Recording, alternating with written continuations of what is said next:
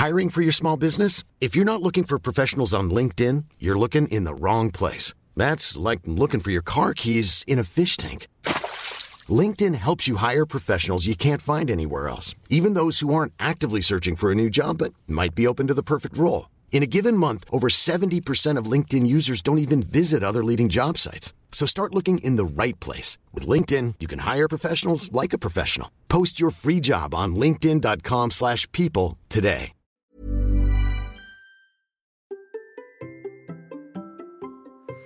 Et si les pires moments pouvaient nous conduire aux moments les plus magiques? C'est ce dont nous avons parlé avec mon invité du jour. Allez, c'est parti. Bonjour mes champions, c'est Bertrand, bienvenue dans Kilomètre 42, le podcast dans lequel nous parlons de course à pied, mais surtout de mouvement et d'un mode de vie plus sain pour lutter contre la sédentarité. Il y a quelques années, j'étais un gros hamster obèse de plus de 105 kg. Après un rééquilibrage alimentaire la reprise du sport, j'ai perdu 27 kg. Je me suis lancé dans le défi de courir un marathon. Maintenant, mon ambition est de devenir champion du monde de mon monde et de vous aider à en faire de même en vous lançant vos propres défis. Toutes les semaines, je partage mon expérience, des conseils, des rencontres avec des personnes inspirantes. Et cette semaine, je dois vous dire que j'ai découvert le parcours de mon invité avec une photo qui est pas très positive au départ. En fait, euh, c'était une série de photos sur son compte Instagram, celle de son vélo de triathlon détruit après un accident, celle de son lit d'hôpital euh, qui n'a pas quitté pendant deux mois. Mais le but de cet épisode n'est pas de parler de l'accident en lui-même, même si on en parle un petit peu, mais de ce qui s'est passé après. Un trek au Népal qui l'amène face à l'Everest pour un moment magique.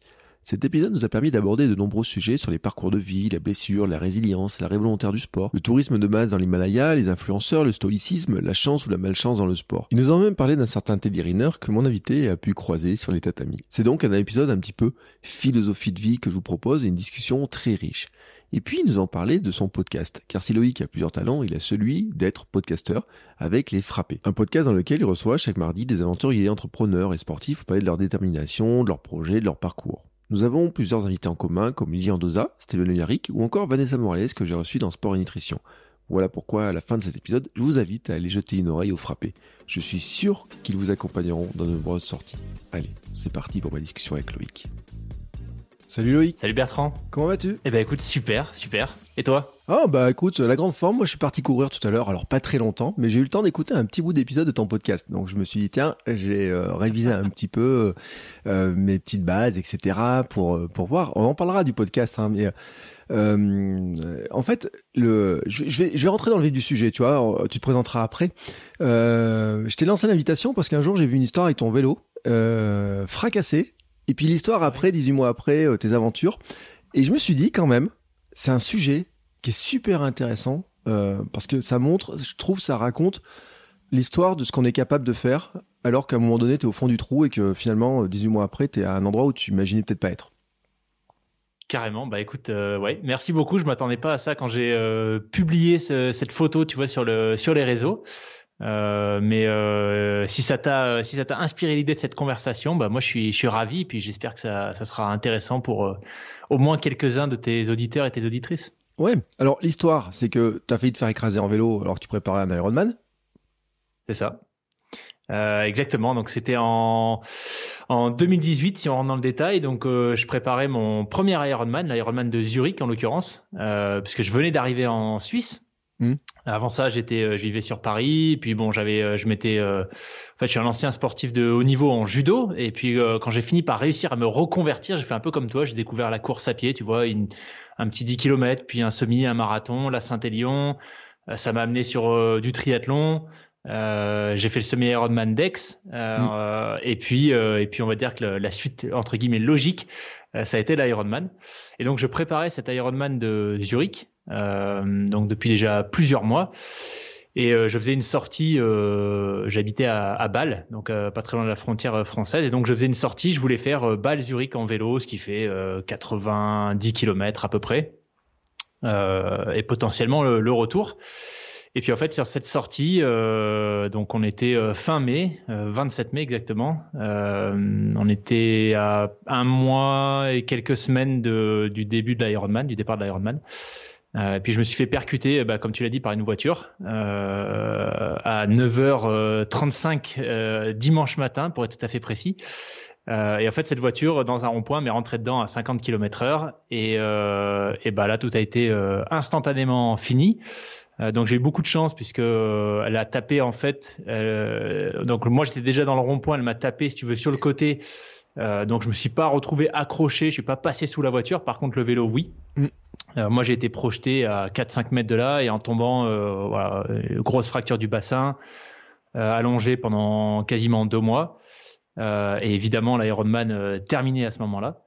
Euh, et donc la photo que j'ai postée, euh, s'il y en a qui l'ont pas vue, c'est une photo avant-après en fait de mon vélo, une photo avant où il est tout joli, euh, prêt à la sortie dans le salon, et la photo après quand je le récupère au commissariat de police trois, quatre mois après peut-être, où il n'y a absolument pas une seule pièce qui est réutilisable. Donc de la selle en passant par les pédales, le cadre pédalier, enfin il y, a absolument le guidon, tout, tout, tout est cassé en fait. Mm.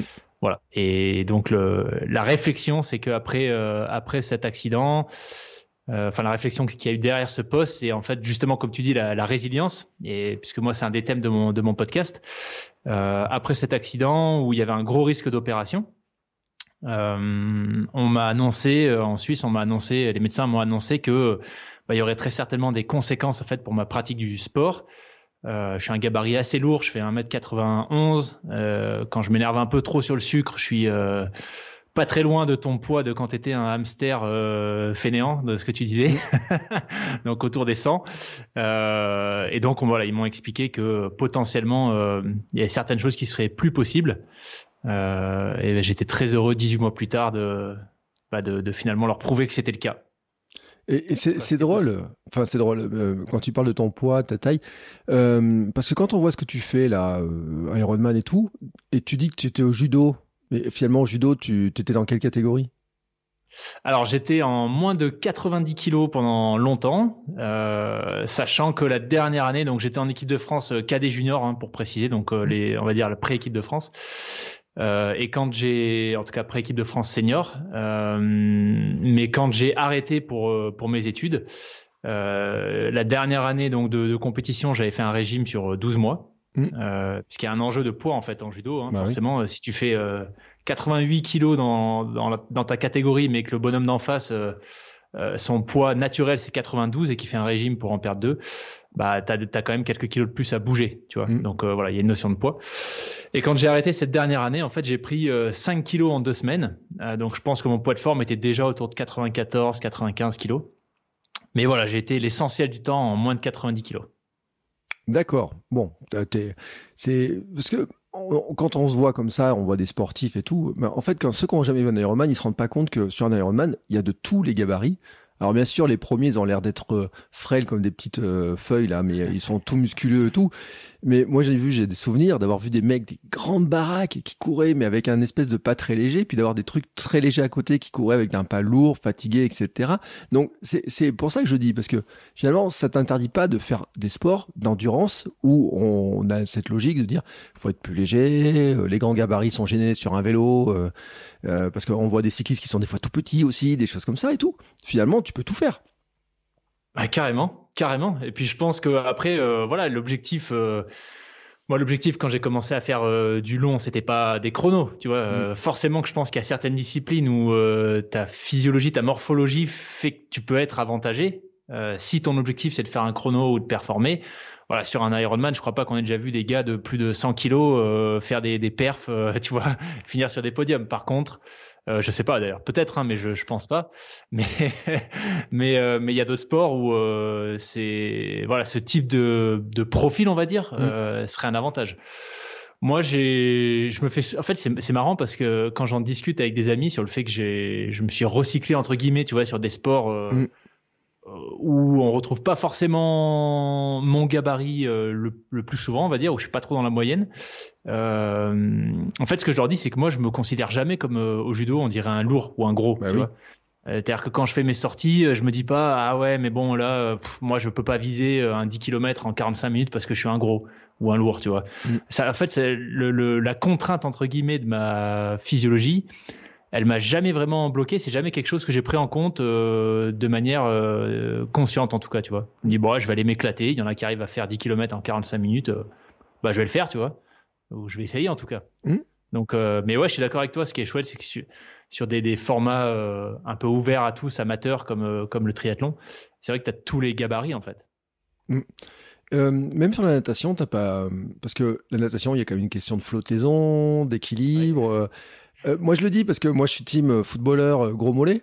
Et euh, donc ça pèse. non, mais soyons honnêtes. Alors, je suis sauvé par mes palmes qui font du 47, mais euh, mais je sais pas me servir de mes pieds, donc euh, de mes jambes. Et j'ai une tendance à vouloir les battre justement parce que j'ai des palmes. Je me dis ça va avancer plus vite, donc je m'épuise, je coule, tout mon corps coule, et puis il reste plus que la tête qui essaie de dépasser. Mais je veux dire, même sur la natation, est-ce que t'es, euh, est-ce que t'as un truc où t'es plus à l'aise que l'autre? Parce que t'as dit que t'as fait la Saint-Élion quand même. La Saint-Élion, ouais. enfin, c'est la course la plus fun du monde. Enfin, je veux dire, partir comme ça pendant l'hiver, en pleine nuit, 76 bornes dans la boue sans rien voir avec la flotte. Je vous rappelle quand même que c'est, pour ceux qui ne connaissent pas, c'est le Forez, hein, c'est euh, des petites montagnes qui n'ont pas l'air comme ça, mais il y fait euh, froid, il gèle, etc. Donc c'est une course, voilà super euh, engageante et tout, ça fait rêver quoi. Euh, et euh, à côté de ça, t'as dit donc l'Ironman, vélo, natation, etc. T'as un sport dans lequel t'es plus fort ou finalement, est-ce que c'était plus facile d'en aborder certains? Est-ce que t'as eu des difficultés dans certains ou d'autres? C'était vraiment difficile pour moi en natation. Mmh. Euh, et j'ai eu beaucoup de mal à me l'admettre parce que, bah, en fait, j'ai toujours grandi euh, à côté de la mer. J'ai grandi en Nouvelle-Calédonie, puis ensuite, une fois qu'on était de retour en France métropolitaine, euh, sur la Côte d'Azur. Donc, euh, tu vois, j'ai toujours euh, l'eau, ça a toujours été mon élément. Mm. J'ai fait de la voile étant petit en même temps que le judo. Euh, et en fait, euh, bah, ça sert un peu à rien d'avoir grandi près de l'eau si tu sais pas nager, en fait, s'il n'y a pas de technique. Ah oui. Euh, c'est pas que je savais pas nager, tu vois, mais faire un crawl 25 mètres, euh, j'y arrivais, je pense que je cramais 20 000 calories euh, pour arriver au bout de la longueur et, euh, et je pouvais plus respirer une fois une fois que je touchais la, la margelle, tu vois. Mm. J'avais vraiment pas la technique. Et euh, en termes de, je pense qu'il y avait un peu d'ego quand même. Ça a été assez compliqué d'accepter ça, de me dire que bon bah en fait, il va vraiment falloir que j'apprenne à nager, quoi, même si je suis hyper à l'aise dans l'eau. à côté de ça, donc ouais, la natation, ça a vraiment été ça a vraiment été euh, difficile. Euh, mais euh, et étonnamment d'ailleurs, les meilleurs entraînements que j'ai pu faire en natation ou, ceux où j'ai eu les meilleurs chronos, c'est des entraînements sur lesquels j'étais complètement explosé de la veille parce que j'avais fait une grosse sortie vélo, tu vois, une grosse sortie run. Mmh.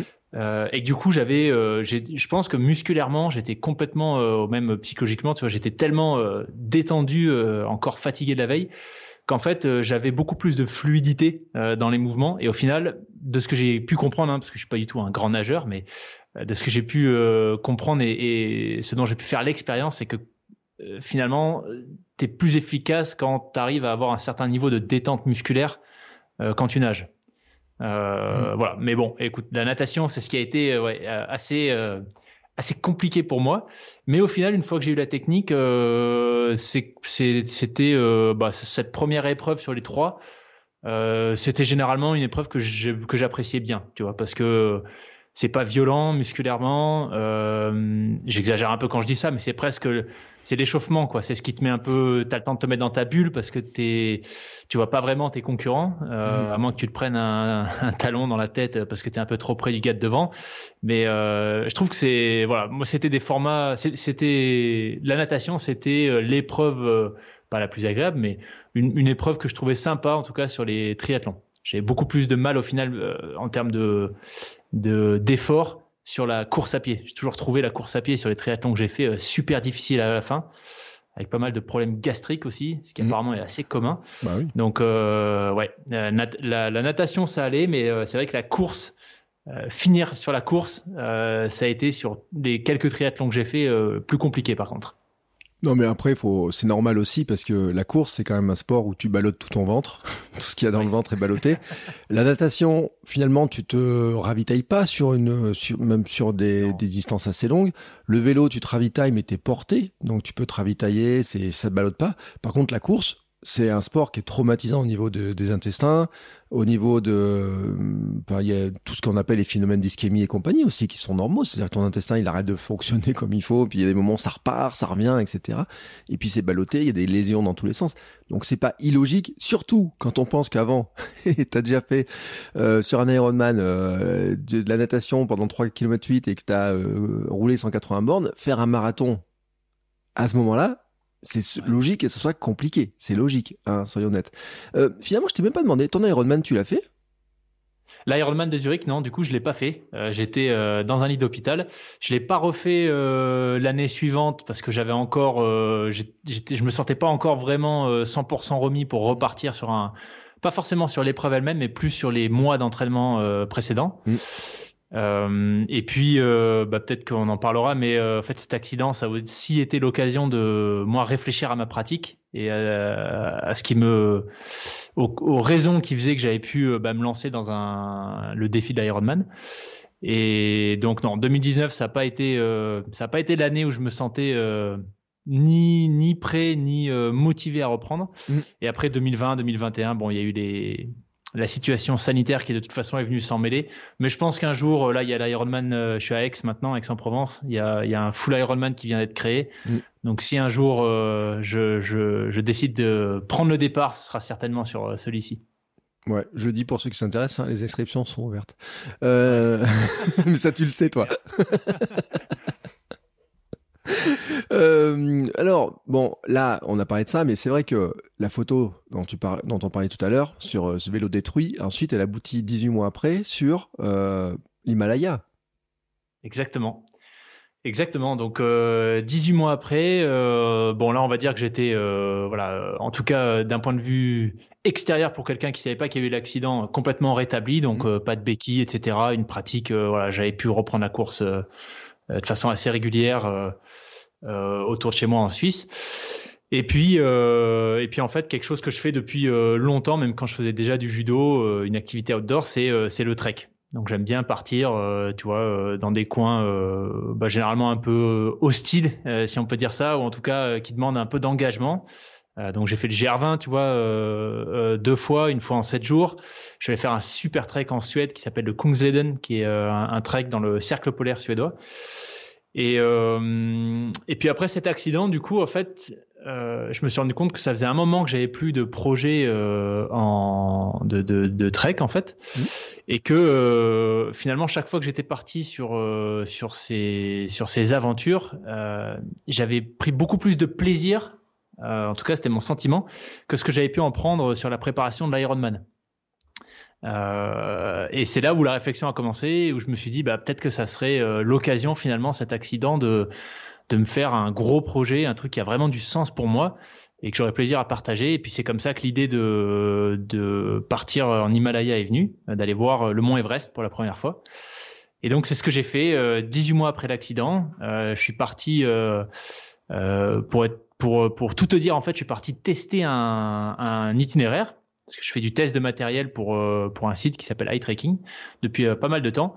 Et là, euh, comme je savais que je voulais aller en Himalaya, le l'agenda était assez. je, me suis décidé, on va dire, peu de temps à l'avance. Et puis financièrement, ça, voilà, je, je, voulais essayer de trouver une solution pour que le voyage coûte pas non plus super cher. Donc je suis parti tester un circuit en fait. Donc j'avais un, un, guide et on est parti sur trois semaines. Donc depuis Lukla, euh, S'il y en a qui connaissent euh, l'aéroport de Lukla, si vous connaissez pas, c'est euh, regardez, c'est l'aéroport qui a été classé comme étant le plus dangereux au monde depuis, je crois, 10 ans d'affilée, un truc comme ça. Et atterrir là-bas, c'est une expérience, ça vaut le coup.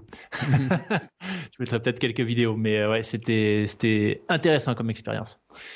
Et donc on est parti de, de cet aéroport de Lukla, euh, qui est peut-être à, qui doit être à une heure et demie de vol de Katmandou, je pense ou euh, si vous le faites comme moi en mode cheap, euh, 12 heures de jeep.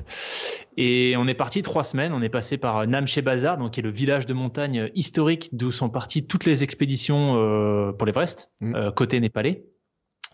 Et on a fait, euh, moi je voulais faire un circuit qui soit pas non plus super touristique. et généralement, pour éviter qu'il y ait du monde, bah, il faut qu'il y ait une dimension sportive un peu engagée, tu vois. Mmh. Donc là, c'était le cas il n'y avait pas grand monde parce que la plupart des gens ils partent de Namche Bazar. Et si vous ouvrez une carte, vous regardez, il y a Namche Bazar et ils partent directement en fait, euh, ils remontent la vallée euh, du Kumbu, donc du glacier du Kumbu jusqu'à l'Everest. C'est peut-être 4-5 jours de marche max. Euh, ou alors il y a une alternative qui est de faire une grande boucle avant d'y arriver, qui dure 3 semaines en tout. L'intérêt c'est que bah il y a beaucoup moins de monde. la raison pour laquelle il y a beaucoup moins de monde, c'est qu'on est en permanence au-dessus de 4000 mètres donc 4200 mm. mètres, 4500 mètres, avec trois cols à passer à plus de 5200 mètres. donc ça fait assez haut. Tu vois, c'est le genre d'altitude où tu te grattes le nez, il te faut deux minutes pour reprendre ton souffle, tu vois, parce que c'est, tu, tu sens vraiment le manque d'oxygène. et donc, et donc, bah, c'est ce que j'ai fait. Et, euh, et donc le, le, point culminant, on va dire, en tout cas pour moi, euh, là où je me suis vraiment dit, euh, bon, ça y est, la, page est tournée, euh, l'accident est derrière moi et je suis en train de montrer que, en tout cas de me montrer à moi, j'avais pas l'impression qu'il fallait que je prouve à qui que ce soit quoi que ce soit, mais j'avais j'avais le sentiment que voilà, il était temps de me prouver que je pouvais refaire une pratique engagée et, et que même après l'accident, même s'il y avait des séquelles ou qu'il allait y en avoir à un moment donné, parce qu'il y en aura, euh, bah, je pouvais quand même euh, réaliser certains de mes rêves. Et donc, au bout de peut-être une semaine et demie, euh, on a passé un col à 5000, 5400 mètres. on était parti à 5 heures du mat, d'une altitude de 4200 mètres. Donc déjà, vous voyez que ça fait un gros dénivelé. je vous garantis qu'on le sent passer à ces altitudes. Et, et j'avais fait, enfin, je m'étais au départ, si tu veux, un peu comme quand tu prends le départ d'une course, tu te sens super bien, tu n'avais pas forcément prévu d'avoir un certain rythme, tu vois. Mm. Puis tu te sens tellement bien que tu te laisses un peu emporter, tu te dis, allez, go, je voulais courir en 5 minutes du kilomètre, allez, euh, je vais le faire en 4,30, tu vois. Mm. je passe dans le sas d'avant. Là, t'as pris le euh, mur bah après. Hein. ouais, ben là, ouais, j'ai pris le mur, mais en tout cas, euh, je me suis dit, après qu'on soit parti, je vais arriver, je vais arriver au lever du jour, mm. le premier au col, et, et me et me m'offrir l'Everest euh, solo, tu vois, le, point de vue sur l'Everest solo. Mm. Et donc c'est ce que j'ai fait. On a fait. Euh, au final, je suis pas arrivé au lever du soleil parce qu'on a dû marcher peut-être 3-4 heures. Euh, mais je suis arrivé le premier et j'avais donc bah, à ce col face à moi l'Everest complètement dégagé. Euh, et euh, ouais, là, ça a été un super moment euh, bah, d'émotion en fait, de voir que tu vois, 18 mois plus tard, je me retrouvais ici, que j'avais bah, j'avais j'avais récupéré suffisamment pour le moment pour faire ce genre de choses, et puis surtout que je m'étais autorisé à le faire mm. et que j'avais mis toutes les conditions en place pour pour le faire. Ça, ça a été le, le, super moment. Et après, effectivement, je me suis pris un mur, mais parce que je manquais d'expérience. en fait, je savais pas que quand tu, j'étais déjà allé en altitude, mais pas pas aussi longtemps. Et euh, en fait, ton organisme met à peu près une heure, une heure et demie à, si tu veux, à, à, à prendre en compte les effets de l'altitude. Hmm. Donc, quand tu montes euh, haut et fort, et là, ça a été le cas, tu vois, on, est, enfin, on était monté assez rapidement. Moi, j'étais monté euh, plus rapidement que les autres même. Euh, et je suis resté assez longtemps en col puisque du coup bah, j'attendais le reste du groupe et puis euh, je voulais kiffer, je, je prenais des photos. Euh, enfin, je me suis aussi assis à un moment donné, tu vois, j'ai pris quelques minutes pour moi, réfléchir à ce que ça voulait dire, comment est-ce que j'allais me servir de cette expérience, qu'est-ce qu'elle voulait dire sur moi, mmh. sur mon état d'esprit. Bref, je suis resté une heure, une heure et demie là-haut. Et du coup, quand on a commencé à redescendre vers le village de Kokyo, euh, qui est aussi à 4000, 4200 euh, mètres. Euh, en fait, là, je me suis pris un coup de bambou monstrueux euh, à cause de l'altitude. Donc, euh, énorme mot de tête, euh, nausée, t'as le, le, ventre coupé en deux, essoufflement, enfin vraiment le mal d'altitude, pas cool quoi. Mm. Et le problème, c'est que on était, euh, je marchais avec un couple euh, d'amis et euh, donc on était et un, un, un, autre randonneur euh, suisse. Et donc sur les quatre, euh, on a été trois à se prendre des, un gros contre-coup du mal d'altitude, dont un qui était, qui pouvait plus avancer, tu vois, qui pouvait plus porter son sac, qui vomissait, voilà. Donc là, c'était, c'est la partie un peu moins fun de la journée parce que bah faut gérer ça. Il euh, n'y a pas une ambulance qui peut venir te chercher, tu vois. On est à 4 jours de marche du premier euh, village avec un aéroport.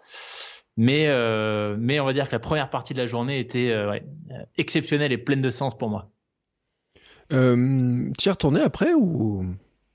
Je suis pas encore retourné. J'ai gardé des contacts avec des guides euh, qui j'ai vraiment bien accroché et puis qui nous ont fait visiter euh, Katmandou quand on est revenu du trek. Donc j'ai une liste de, de circuits Mm. Euh, encore plus, enfin encore moins touristique que ce qu'on a fait. Parce que voilà, la vallée de l'Everest, pour être honnête, même si on avait peu de monde sur notre circuit à nous, euh, c'est vrai que c'est quand même, euh, tu te rends compte vite que c'est super touristique quoi. T'as des hélicoptères qui font aller-retour toute la journée. Euh, le camp de base de l'Everest, un, as un hélico qui se pose en face. Nous, quand on y était, j'exagère pas si je te dis toutes les demi-heures quoi, tu vois. C'est vraiment, c'est dingue. Donc, je compte bien y retourner, mais dans des coins peut-être plus isolés encore. Ouais, mais même si l'Everest est trop touristique, mais après, et on le dit en plaisantant, enfin, je dis même pas en plaisantant, c'est que avec le Covid, on en parlait tout à l'heure, mais ils ont eu des cas de Covid sur les, sur les, comment s'appelle, sur les camps de base, etc. Ils ont eu plein de soucis de dire non, faut pas monter, faut arrêter, parce que le tourisme, tout s'est importé aussi là-bas, etc. Donc c'est, c'est vrai qu'il y a un vrai tourisme hein, autour de l'Everest. Euh, on a l'impression qu'il y en a plein qui sont qui ont monté l'Everest maintenant. Alors je parle même pas du Mont Blanc parce que L'Everest, il y a encore un truc, mais le Mont Blanc, j'ai l'impression que tout le monde euh, dit un jour j'ai monté le Mont Blanc. C'est pas ton cas, toi? Non, non, non. Non. Bon, mais euh, après, tu vois, t'as des influenceurs. Thibaut InShape, il a monté le Mont Blanc. Alors tu te dis bon attends, t'as pas de physique, etc. T'as un truc qui a monté et tout. Puis t'as l'impression, tu vois, qu'à chaque fois il rajoute des trucs et tu te rends compte que finalement ça devient super touristique comme destination, alors que c'était à une époque Enfin, c'était des vrais aventuriers qui montaient là-haut. Enfin, il fallait euh, euh, quand on a les récits des tout premiers, même de certains, etc. Et tout. Et voilà. Et maintenant, ça, quand on dit qu'il y a du tourisme avec des hélicoptères qui passent toutes les demi-heures, etc. Ça paraît dingue quand même. Ouais, carrément. Et euh, honnêtement, euh, je pense pour quelqu'un qui, pour des personnes qui sont euh, sensibles, tu vois. Euh, bon, en même temps, c'est un peu un paradoxe ce que je veux dire parce que moi j'y suis allé, donc forcément j'ai pris l'avion euh, mm. pour aller là-bas. Euh, j'ai pris trois avions en l'occurrence avant d'arriver vraiment à cet aéroport de Lukla. Donc évidemment que moi j'ai eu un gros impact, euh, mm. mon impact environnemental il n'a pas du tout été nul.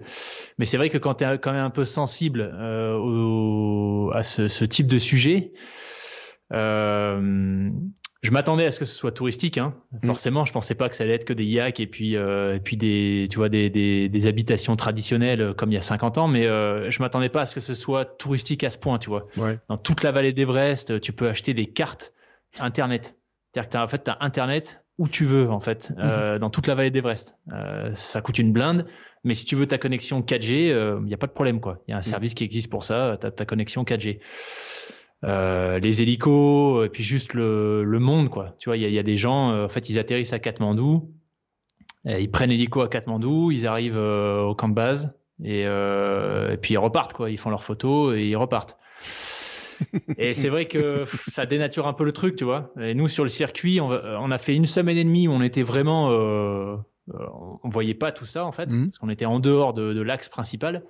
Et dès la, la journée où euh, on s'est retrouvé, euh, c'était l'Amada Blanc, je crois, qu'on avait en, en, ligne de mire, qui est une magnifique montagne que franchement, j'en suis tombé amoureux, juste incroyable à aller regarder, Amada Blanc.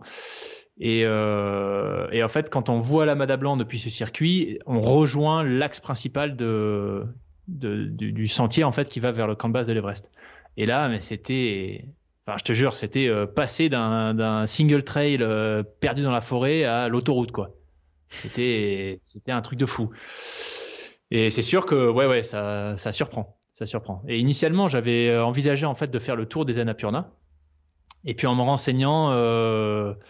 Bah, j'ai vu que apparemment, euh, j'y suis pas allé donc je peux pas, je, je sais pas, mais ce que j'ai pu lire en tout cas sur euh, sur le net et glaner comme info, c'est que euh, il y avait une route qui avait été construite tout autour pour approvisionner les villages, etc. Mm. Et qu'en fait aujourd'hui le trek, le Tour des Annapurna, tu marches euh, quasi essentiellement sur une une piste quoi. Mm. Euh, c'est peut-être pas le cas, mais en tout cas, les infos que j'ai trouvées, c'était pas, c'est ce que ça laissait penser, tu vois. Mais bon, là, tu te dis, ah, dommage, quoi.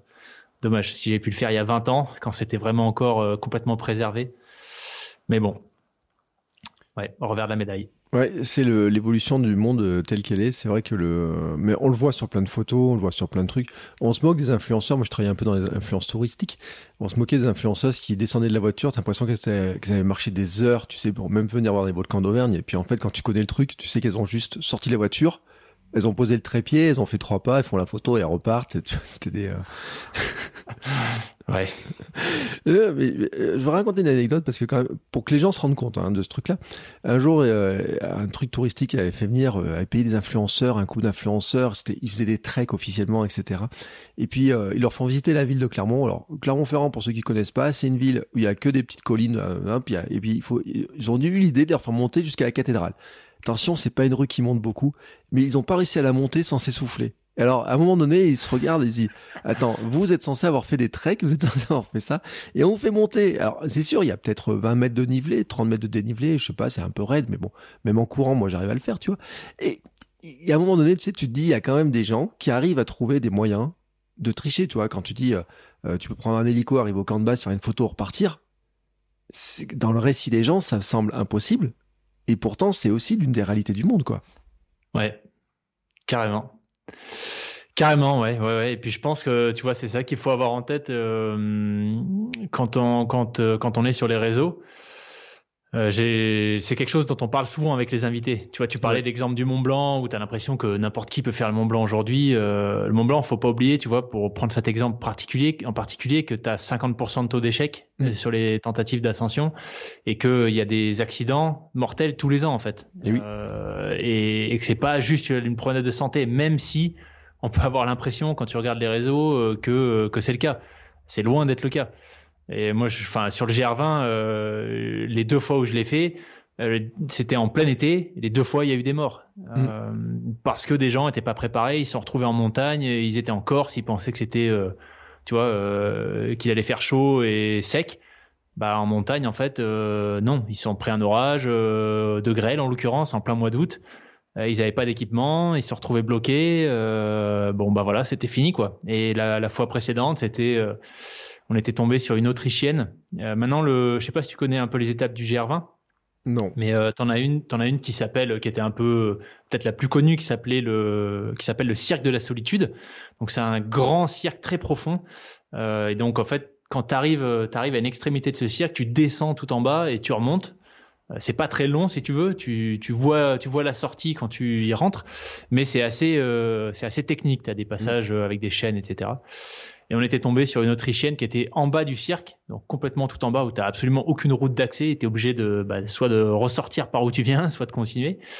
Et elle était en tennis de, de running, tu vois, des vieilles tennis de running, et sa semelle avait, s'était détachée du chausson, en fait. Et donc elle l'avait scotché avec du scotch, euh, tu vois, du tape argenté. Je ne sais pas ce qu'elle faisait avec ce, ce, genre de scotch, mais voilà, elle avait scotché ça au fond et ça tenait pas. Donc elle était assise et elle attendait le PGHM, en fait. Mm. Tu vois?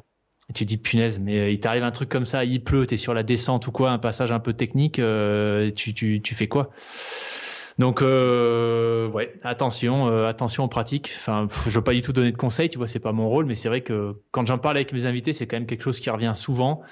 N'oubliez pas de regarder ce qui se cache derrière derrière le rideau en fait. Quand ouais. quand il y a des gens qui prennent le départ l'UTMB, généralement il y a quelques quelques petites années de sacrifice et d'efforts euh, pour préparer tout ça et c'est à peu près la même chose je pense hein, sur euh, sur tout type d'expérience euh, un temps soit peu engagé. Ouais. Et là j'encourage tous ceux qui se posent la question d'aller sur Google ou Google Images, ils prennent ce qu'ils veulent, ils tapent cirque de la solitude, ils regardent les premières photos ils regardent les gens avec une corde, les sacs à dos et tout, et ils se demandent, ils se disent, maintenant tu vas en basket, accroché avec du, avec du masking tape ou du scotch, et tu te demandes ce qui va se passer. Et enfin, ça paraît totalement incongru, mais après on le voit un peu partout. Moi j'ai vu monter dans les petites montagnes d'Auvergne des gens monter sur des sommets euh, presque en tongue, alors que ça glisse, etc. Mais ils sont en espadrille, mais parce qu'il y a un téléphérique qui arrive juste en bas, et puis ils disent, oh, mais il me reste 100 mètres à faire à pied, mais ils se rendent pas compte à quel point ça peut être escarpé. Enfin, il y a des, trucs comme ça. C'est, juste hallucinant. Et c'est vrai que on pourrait avoir tendance à penser que ces lieux deviennent faciles, surtout quand on voit les, les athlètes en trail qui font ça à toute vitesse. Il y en a qui se lancent des défis de traverser, ils le feront trois jours en quatre jours. Je parle même pas de ceux qui font les records avec une, avec une équipe complète. Mais on en voit même des, des amateurs hein, qui sont, qui finalement se disent ah ben non, on va le faire en trois jours, on va faire ça et tout. Et on se rend pas compte de la difficulté. C'est vrai que euh, la Corse, euh, c'est l'un des plus durs qui est, qui est, qui est référence à les plus durs, etc. Euh, il y a plein d'endroits aussi. Euh, bon, on le dit hein, cette année sur l'UTMB, c'était pas l'UTMB en lui-même, mais sur la CC, c'est la CC où il y avait un mort? Où, je crois, oui. Ouais, je sais plus sur laquelle il y a eu un mort, mais avec un passage qui était très technique et très dangereux, etc. Faut pas oublier quand même que la montagne, ça reste quelque chose on est juste minuscule en comparaison. C'est clair. Et que ça peut être un petit peu vu par euh, certains, présenté un peu comme étant euh, euh, sympa, plus facile qu'il y paraît, que tout le monde peut y aller. Mais non, il y a quand même un accompagnement. Euh, tu pars pas dans l'Himalaya comme ça, sans guide, sans préparation. Et d'ailleurs, ça m'amène à ma question. Comment tu t'étais préparé pour ce trek, sachant que 18 mois avant, tu étais dans un lit d'hôpital, fracassé du bassin, je me dis comment tu passes de je suis dans mon lit d'hôpital à 18 mois plus tard à marcher pendant trois semaines? Ouais. C'est une, c'est une bonne question, surtout que bah, forcément, tu t'en doutes, hein, deux mois dans un lit d'hôpital, ça a des conséquences mm. bah, déjà musculaires. j'ai complètement fondu. Je suis généralement quelqu'un qui prend beaucoup de, du bas, donc des cuisses. Et là, en fait, j'avais une jambe, la jambe gauche en particulier, que je pouvais pas vraiment solliciter, même une fois que j'ai pu ne plus être allongé. Euh, donc ça a créé plein de déséquilibres. Euh, enfin, tous ceux qui font de la course le savent. Hein. Euh, si tu commences à avoir une douleur quelque part, en fait, tu, même si tu t'en rends pas compte tout de suite, tu, tu rééquilibres inconsciemment ailleurs et voilà, tu, tu finis tout tordu. Et donc c'est ça qui s'est passé pour moi. Et puis j'avais quand même des craintes sur le dos. Mm. Euh, parce que j'ai, ça m'était déjà arrivé. En fait, j'avais déjà eu une blessure par le passé au dos et euh, et je savais que si j'avais pas un dos musculairement euh, solide, mm. en portant du poids, en faisant beaucoup de dénivelé comme je voulais le faire en Himalaya, je risquais d'avoir, bah, je risquais d'avoir des douleurs et puis que ce soit pas agréable. Ouais. Puis j'avais surtout envie que ce soit un séjour agréable en fait, en dépit de l'altitude et puis de la rusticité. Et donc bah, je me suis préparé, euh, j'ai fait beaucoup de quelque chose que je faisais pas nécessairement avant, mais beaucoup de muscu, euh, des squats, euh, tu vois, beaucoup de levées de poids, etc. pour renforcer euh, les abdos et euh, le bas du dos. Mm. Et puis pour remuscler les jambes. Et un truc super, c'est qu'en Suisse j'avais un terrain de jeu exceptionnel pour euh, tout ce qui est rando. Donc je me faisais généralement des sorties à la journée avec euh, du gros dénivelé, euh, 1005, 2000 mètres de dénivelé avec euh, un petit peu de poids, tu vois, entre 8 et peut-être 12 kilos max, pour m'habituer à monter et descendre sur des, des, terrains un peu techniques, on va mm. dire. parce que j'étais jamais allé en Himalaya, mais de ce que j'avais compris de, de la typologie euh, du circuit qu'on allait faire, c'est qu'il y avait quand même des passages assez techniques. Euh, avec des, des, pierriers, tu vois, ou des, des, roches assez acérées, très raides, avec des passages euh, avec des chaînes. Donc voilà, je voulais, j'ai toujours eu le pied, on va dire, sûr en montagne, mais je voulais quand même me réhabituer, bien vérifier qu'en termes d'équilibre, j'avais pas trop perdu. ça c'est tout bête, tu vois, mais si t'as pas un bon équilibre sur des terrains hyper techniques, bah, ça peut faire la différence euh, entre une chute ou pas de chute. Mm. Et euh, chuter à certains endroits en Himalaya à 5000 mètres, euh, bah, ça aurait pas été la meilleure expérience. Donc voilà, ça a vraiment été un mix de euh, renforcement musculaire, euh, de pratique de sortie, on va dire, pour retravailler un peu l'endurance et puis l'explosivité, mais l'explosivité dans la durée, donc avec des, des montées, enfin des ascensions sur 3-4 heures. Mm et puis euh, et puis du terrain un peu accidenté pour retravailler euh, bah, ouais, retravailler l'équilibre euh, et le, pied sûr. Mm. C'est c'est intéressant comme comme parcours. Enfin parce que bon c'est vrai que on se rend compte quand t'es dès que t'arrêtes de toute façon on fond musculairement. Hein. Moi je le dis j'ai été opéré du genou. Je n'ai même pas été immobilisé. Et pourtant, j'ai perdu 5 cm de cuisse et 4 de mollet. Donc, ah pour te dire, alors que j'avais, alors ah, c'est un peu de ma faute aussi parce que je suis pas allé marcher autant que j'aurais pu, etc. J'aurais pu marcher, etc. Mais on se rend pas compte à quel point on perd vite. Et surtout que moi, j'ai pas, ma jambe n'était pas vraiment immobilisée. C'est juste que je pouvais moins m'en servir, je pouvais pas la plier. Et pourtant, j'ai perdu musculairement. Donc, pour que les gens se rendent compte quand même à quel point ça va vite, c'est que même en étant pas vraiment immobilisé, on perd. Alors en étant immobilisé, j'imagine même pas euh, la perte. Surtout que toi, tu faisais six entraînements, enfin non plus, six jours d'entraînement par semaine. Ouais. Avant. Carrément, ouais, ouais carrément. C'est hyper rapide. Et puis euh, voilà, au-delà de l'aspect euh, musculaire, c'est aussi super frustrant en fait, parce que bah, moi quand je suis arrivé euh, du coup dans cette salle d'urgence, puisqu'ils m'ont récupéré sur le bord de la route, puis je suis passé ambulance directement. ils appellent ça check-up room, emergency check-up room. En gros, j'avais genre 10 personnes autour de moi qui, qui vérifiaient absolument tous les symptômes, etc. Et donc, entre autres, on m'a fait, euh, bah, on, a, on a mesuré mon rythme cardiaque. Mm. Euh, et donc j'étais allongé, euh, j'étais un peu shooté aussi, hein, forcément, puisqu'il m'avait, il m'avait, il m'avait déjà envoyé une dose de morphine. mais je me rappelle que l'infirmière qui, qui regardait ça, elle a bugué, hein, tu vois, elle a eu un petit moment de parce qu'en fait j'étais à 42 je crois, tu vois, ce qui est ce qui est bas, mais en fait au final qui qui est qui est je pense euh, dans la moyenne quand tu t'entraînes vraiment beaucoup sur sur une longue période. Mm. Et, donc, elle a fini par comprendre. Tu vas me dire, ah, vous êtes sportif Je dis oui, oui, je suis, je fais, je fais pas mal de sport en ce moment. Mais, mais voilà. Et puis au final, deux mois plus tard, monter trois étages Mm. Euh, parce que ton ascenseur est en panne, ce qui m'est arrivé, tu vois, je rentre chez moi en béquille, euh, première fois que je sors de l'hôpital, l'ascenseur en panne, je monte trois étages, j'étais au bout de ma vie, quoi. J'étais, euh, j'étais dans le même état que quand j'ai fini mon marathon, tu vois, j'étais essoufflé, j'ai eu des courbatures au dos le lendemain, enfin un truc, j'ai monté trois étages, quoi, tu mm. vois, avec juste mon poids, j'avais rien, j'avais pas un sac à dos avec des courses où j'avais juste mon poids à soulever. Donc euh, ça, c'est pas évident quand même aussi. Hein. Quand tu euh, quand as une différence aussi flagrante, euh, aussi aussi flagrante, je vais y arriver, aussi flagrante dans ton ta condition physique mm. sur juste deux mois. Ouais, ça c'est c'est pas évident. C'est quelque chose que j'avais déjà vécu, tu vois, quand j'avais arrêté le, le judo, parce que j'ai arrêté pour pour mes études, j'ai fait une classe prépa, et puis quelques années après, je suis parti travailler au Canada. Et mon entraîneur en France de l'époque m'avait mis en relation avec un entraîneur canadien. Il m'avait dit bah écoute, quand tu veux reprendre, vas-y, euh, va t'entraîner avec euh, avec le bonhomme. Il est à Montréal. Et en fait, quand je suis arrivé à Montréal, euh, dans ce club, j'ai vite compris que, enfin, j'ai vite réalisé que c'était l'équipe du Canada. C'était le, le, le, centre d'entraînement de l'équipe du Canada, ou en tout cas une grosse partie de l'équipe du Canada, qui préparait les JO de Londres. Tu vois. Donc voilà, je me suis fait exploser. j'ai vomi avant la fin de l'échauffement, pas de l'entraînement, de l'échauffement. Euh, et c'est vrai que c'est douloureux, tu vois, quand tu mm. as ce genre d'expérience, tu es habitué à certaines sensations, mm. Euh, tu es habitué à être capable de faire certains mouvements, par exemple en judo ou euh, en course, d'avoir un certain rythme. Et puis quand tu te rends compte que tu n'arrives pas à être à 20% de, ce que tu faisais avant, euh, euh, c'est difficile. Ouais, mais j'ai aucun mal à imaginer puisque chacun à notre niveau on le vit en plus. C'est ça le truc, c'est que moi, dans tous ceux que je reçois, avec tous ceux qu'on discute, que ce soit des...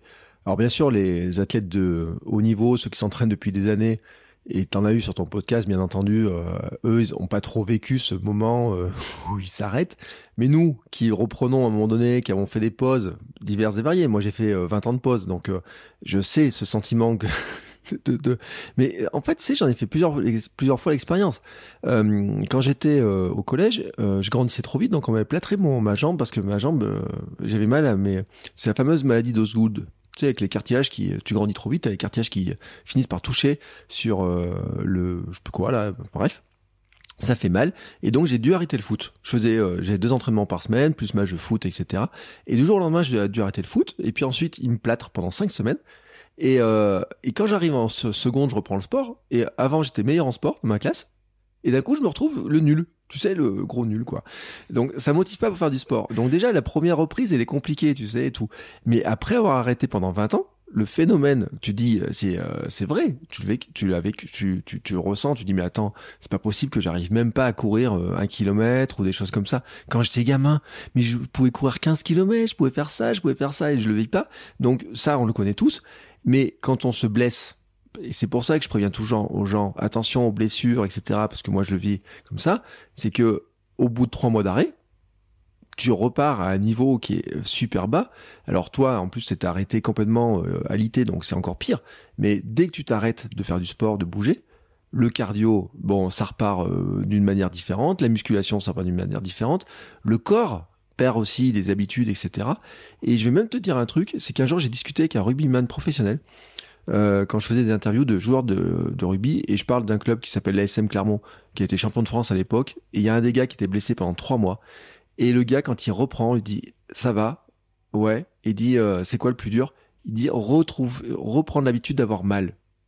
C'est-à-dire que pendant trois mois il s'était installé dans un confort où il avait plus les chocs qu'il prenait dans les matchs, il se faisait plus exploser la tête parce qu'il jouait en première ligne le mec, il fallait voir les oreilles. Hein. Euh, il y avait plus ces chocs là et tout, mais le fait de prendre les contacts, euh, ceux qui ceux qui ont regardé le rugby là le week-end dernier, euh, qui regardent les France All Black, etc. Ils prennent, ils voient les chocs, ils se rendent pas compte le bruit que ça fait parce qu'à la télé on n'entend pas les chocs et tout. Et ben il disait que en trois mois de blessure, il avait oublié ce que c'était d'avoir mal et de se réveiller tous les matins en ayant des douleurs de la veille. Tu sais, tu parlais des courbatures, tu parlais des chocs, des hématomes, des bleus, etc. Donc finalement, on, on s'installerait presque aussi dans une sorte de, de confort en disant, euh, il y a des trucs qu'on endurait à une époque sur, la, sur des douleurs genre des courbatures d'entraînement, etc. Et ben c'est difficile d'y retourner aussi ces trucs-là. Donc euh, je pense que mentalement aussi, il faut se rentraîner à se dire bon, bah maintenant euh, j'accepte d'avoir régressé, il faut que j'accepte de faire les efforts pour remonter aussi à un niveau qui me semble, tu peux pas dire moralement acceptable. Je sais pas comment tu l'as comment tu Ouais, bah, je pense que hum, tu as complètement raison, mais je, pense que je ferai, en tout cas si je regarde mon, mon, petit parcours, euh, il y a vraiment eu, il y a deux types d'expériences différentes. Il y a la blessure, mm. Et, euh, et puis il y a l'arrêt, la pause, tu vois, pour euh, pour autre. C'est-à-dire pour moi en l'occurrence, c'était des, des, choix de vie, d'orientation, euh, voilà. Mais euh, et, et, je pense que les deux, en tout cas pour moi, ne sont pas gérés du tout de la même façon. Mm. la blessure, bon bah à moins que ouais. à, moins qu'il y ait une enfin que, que voilà il y ait des motivations spéciales. généralement la blessure elle est un peu imprévue, tu vois. Euh, donc, euh, donc, en tout cas, moi, c'est ce que j'ai observé dans mon cas. Toutes les fois où j'ai été blessé, mm. ça n'a pas forcément altéré ma motivation. Ouais. Euh, j'ai pu faire des choix de, de, changement de parcours, comme l'Ironman, où finalement, je me suis rendu compte que ma pratique de la discipline, elle répondait pas forcément à ce que, à ce qui moi me faisait vibrer. Mm. Donc, pour le moment, je le laisse en pause. mais ma pratique de la course, du sport en général, ça a absolument rien changé, tu vois. Et au contraire, ça m'a motivé très rapidement. Enfin, je me revois encore sur ce lit d'hôpital. Euh, deuxième jour, j'avais mon, je m'étais fait amener mon ordinateur euh, et j'étais en train de regarder euh, quel vélo je pouvais acheter pour remplacer le mien. Tu vois, euh, donc j'étais en termes de motivation, ça avait absolument rien altéré. Mm. J'étais au contraire presque plus motivé à me trouver un défi Mm. pour rebondir. Et c'est quelque chose que j'ai entendu de pas mal de mes invités sur le podcast euh, qui ont été blessés. Notamment un, tu parlais de rugby, euh, j'ai interviewé, euh, je crois que c'était mon deuxième invité, Jonathan Logel, qui est en équipe de France de rugby à 7. Mm. et qui qui me parlait en fait d'une situation où il s'est blessé de mémoire c'était c'était il y a plus d'un an maintenant mais je crois que c'était avant une échéance assez importante quand même hein, du genre Coupe du Monde euh, et en fait, il expliquait que euh, il était même pas encore sorti du terrain pour blessure. Il était déjà en train de se construire son plan de pour pour pour revenir en forme, tu vois. En train de se dire alors il faudra que je fasse gaffe à pas perdre euh, musculairement euh, sur sur tel tel groupe musculaire qu'il il mm. faudra que je fasse gaffe à l'alimentation. Enfin, il était déjà dans l'action en train de préparer la suite, tu vois. Donc ça, je pense que c'est une chose. Quant à la, la, blessure, en tout cas, moi, ce que j'ai pu observer, c'est que voilà, généralement, euh, généralement, tu as un type de réaction qui est plutôt, euh, bah, tu es dans l'action, quoi. Tu, tu, mm. prévois la suite. Euh, quand c'est une pause pour choix de vie, euh, en tout cas, moi, ça a été beaucoup plus difficile. Et finalement, il a juste fallu que j'accepte que bah, je reviendrai jamais au niveau, euh, enfin, que j'avais pas envie de mettre en place ce qui était nécessaire pour revenir au niveau, au plus haut niveau où j'avais été en équipe de France. Euh, mais euh, parce que j'aspirais à autre chose, tu vois, mm. euh, parce que j'avais sous les yeux aussi des copains qui eux avaient continué et que bah, je, leur parcours correspondait pas forcément au parcours que moi j'avais envie de, de, de vivre. voilà, mais bon, c'est sûr que c'est des ces périodes de pause, quelles qu'elles soient. Euh, je pense qu'il faut s'y préparer. Et moi, c'est quelque chose à laquelle, c'est une chose à laquelle on nous avait pas du tout euh, préparé justement en, équipe de France, au, enfin au plus haut niveau, que ce soit dans les clubs ou, même avec les entraîneurs nationaux, sur le, après. Et j'ai l'impression que c'est il y a beaucoup de sports en fait où c'est le cas, tu vois. Mm. C'est-à-dire qu'on se concentre sur l'accompagnement du sportif pour le bah, la performance maintenant, mais en fait le après, euh, il est, enfin il est hyper important. Euh, ok, pas pour la performance sportive tout de suite, quoique peut-être. Peut-être, oui. Ce qui t'aide à être, euh, tu vois, un peu plus serein, sans doute. Serein, oui mais euh, il est juste hyper important. Et j'ai un invité que tu as eu d'ailleurs, euh, Steven, le ouais. Euh, qui me disait que apparemment il y a des études qui ont été faites, il faudrait entre 6 et 7 ans pour tourner la page d'un sport de haut niveau et, et, pouvoir se concentrer sur un autre ou prendre autant de plaisir sur un autre. Donc voilà, tu vois, si, si c'est le cas, en tout cas moi ça a été le cas. Quand je mm. fais le bilan, ça a été à peu près ça. Euh, c'est juste super long, quoi. Donc, euh, comment est-ce que, quels outils est-ce qu'on peut avoir pour gérer cette phase qui dure 6-7 ans? Quand tu l'entames à 18 ou 19 ans Tu vois mm. mais, en fait, c'est vrai. Puis les sportifs de haut niveau, ça sculpte tellement leur vie, leur identité. Euh, tu dis, je suis quoi? Ben, je suis cycliste, je suis euh, euh, coureur, je suis, je sais pas quoi. Moi, tous les invités que t'as, quand tu leur demandes ce qu'ils font, tu vois, toi, je t'ai pas demandé d'ailleurs, mais euh, j'ai attaqué directement. Mais tous les tous les gens, quand tu leur demandes, on se met toujours une étiquette, une case, euh, on essaye de se ranger dans des cases, des étiquettes, etc. Et il faut dire aussi au truc, hein, c'est que soyons honnêtes, euh, nous sommes dans une société productiviste où on est éduqué, formé pour devenir. Alors après le sport, le judo, c'est un peu plus individuel, mais une équipe de rugby, quand elle forme des rugbyman, enfin, elle les forme avant tout pour que les mecs ils aient un ballon dans les mains et qu'ils soient capables de platir et d'aller gagner un bouclier de Brennus, d'aller gagner des matchs ou je sais pas quoi. À la limite, c'est vrai ce que tu dis sur la sérénité, de dire euh, ça sera petit plus simple si je savais ce que je vais faire après. Parce que, euh, surtout quand il commence à vieillir un peu, certains, parce que le mec qui se blesse à 33 ans ou 34 ans, tu parles de, on, parlait de Logel, euh, oui, il pense à ce qui se passe en sortant du terrain en se disant qu'est-ce que je vais faire derrière? Sauf que son rêve olympique, il l'aura peut-être jamais ou en tout cas pas sur le terrain parce que euh, il sera euh, il sera trop vieux. Maintenant ça sera comme euh, analyste vidéo je sais pas quoi. Enfin il peut y avoir plein de trucs mais pas comme sportif. Donc c'est c'est difficile à gérer et tout. Et puis moi j'ai vu plein de sportifs qui d'un coup c'est vrai qu'ils se disent bah attends dans deux ans j'ai plus de carrière. Qu'est-ce que je vais faire? Comment je vais me faire? Est-ce que je vais faire entraîneur? Est-ce que je vais faire ça. Et tu sais l'autre jour j'ai écouté Didier Deschamps qui disait que Didier Deschamps il dit je ne peux pas m'imaginer loin d'un terrain c'est-à-dire que président de la fédération de foot, peut-être un jour, mais là pour l'instant il lui faut le terrain, il faut. Euh, alors il n'est pas entraîneur au quotidien parce qu'il est sélectionneur, donc c'est pas le même stress, sauf dans les compétitions où ils sont là tout le temps, mais il disait non non je peux pas m'éloigner du terrain et tu le vois il est fit il est euh, je pense que c'est un mec en plus qui doit courir comme un lapin encore des tout le temps tout le temps tout le temps ou je pense même tu vois les 6 7 ans il y a, il y a d'ailleurs même des étapes en fait où certains ils doivent se dire non mais je pourrais jamais quitter ce monde-là, c'est pas possible ou euh, ou puis d'autres qui tournent la page parce que j'en ai eu hein, des sportifs aussi, j'en ai j'en ai croisé plein des mecs qui, qui ont arrêté le sport et qui vendent des couteaux, du PQ ou n'importe quoi derrière. non mais c'est vrai, véridique hein, des trucs euh, qui sont plus tout dans le domaine, ils touchent euh, ils font plus jamais de ces sports-là et tout. Mais c'est vrai, je comprends l'histoire. Mais ton quand t'étais euh, judoka ton quotidien, il était tourné autour du judo, quoi. Ah bah ouais ouais carrément et euh, carrément et ça c'est quelque chose je pense euh, quand encore une fois hein, quand on voit des, sportifs euh, à un certain niveau que ce soit en rugby ou bah il y a eu les jeux il y a pas longtemps voilà n'importe quelle discipline je pense que c'est quelque chose quand on n'a pas fait de sport de manière intensive pas forcément à haut niveau mais intensive avec des objectifs voilà un peu peut-être au-dessus de la moyenne euh, on, a peut-être du mal à s'en rendre compte, mais ouais, moi, euh, enfin, et c'est pas du tout de la victimisation de dire ça, mais j'ai pas eu d'adolescence mm. au sens euh, classique du terme, ou en tout cas comme tous les amis que j'avais autour de moi, en dehors de ceux du judo, euh, ont pu avoir, tu vois. moi, c'était, euh, je m'entraînais euh, mardi soir, mercredi soir, jeudi soir, samedi et dimanche compétition, tu vois. Mm. S'il n'y en avait pas eu samedi aussi. et ça voulait dire que bah, pendant les trajets, quand mon père m'amenait au centre d'entraînement à Marseille, bah, j'avais une espèce de de lampe allume-cigare là que tu branchais sur allume-cigare et puis je révisais mes cours sur le siège le, mm. siège le siège passager tu vois à 21h30 après m'être fait éclater pendant deux heures euh, sur, le tatami.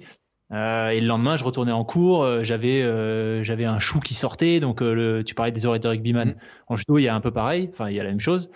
donc, je me rappelle, j'avais passé une semaine. Il n'y a, a, pas de, en fait, si tu veux, il n'y a pas d'accessoire pour empêcher ça, donc il faut un peu bricoler. Un débricolage qu'on avait trouvé en tout cas en judo, c'est tu prends une balle de tennis, tu la coupes en deux, tu te mets euh, la moitié sur l'oreille et tu strappes autour de ta tête. donc tu as l'air d'un guignol, mais tu as l'oreille protégée. Euh, et donc voilà, tu vois, c'est te retrouver aussi, aller au lycée euh, à un âge où bah, en fait tout le monde est en train d'un peu construire son image et son identité et tu vois sa place dans la société. Et puis toi, tu arrives, tu as les, as les doigts éclatés, tu as le cou complètement râpé par le kimono, tu as ta demi-balle de tennis strappée sur la tête. voilà, tu vois, et puis tu rates en seconde je me rappelle euh, la réflexion d'une prof. Euh, chaque fois que je lui ai amené, euh, donc je lui à chaque fois des convocations mmh. parce que bah, je partais en Pologne, je partais en Allemagne, donc j'avais les convocations de la fédération de judo. je partais au Japon, etc. Et je me rappelle peut-être ouais, moitié d'année, je lui amène une énième convocation et en fait elle pète un câble, tu vois. et elle m'affiche devant toute la classe en fin de cours en me disant mais c'est pas possible, mais comment comment est-ce que comment est-ce qu'on va faire avec vous pour finir l'année mm. Et j'ai raté deux mois et demi de cours. Mm. Tu vois Et ça, faut, ça c'est pareil. Faut, je pense que c'est des phases dans la vie d'à peu près n'importe quel sportif qu'on voit pas et dont on n'a pas conscience. Mais il y a plein de sportifs. Euh, tu parlais d'identité. C'est hyper compliqué en fait. Quand t'as fait que ça, tu te définis comment? C'est, mm. bah, tu te définis, oui, comme tu l'as dit, comme euh, bah, judoka ou rugbyman.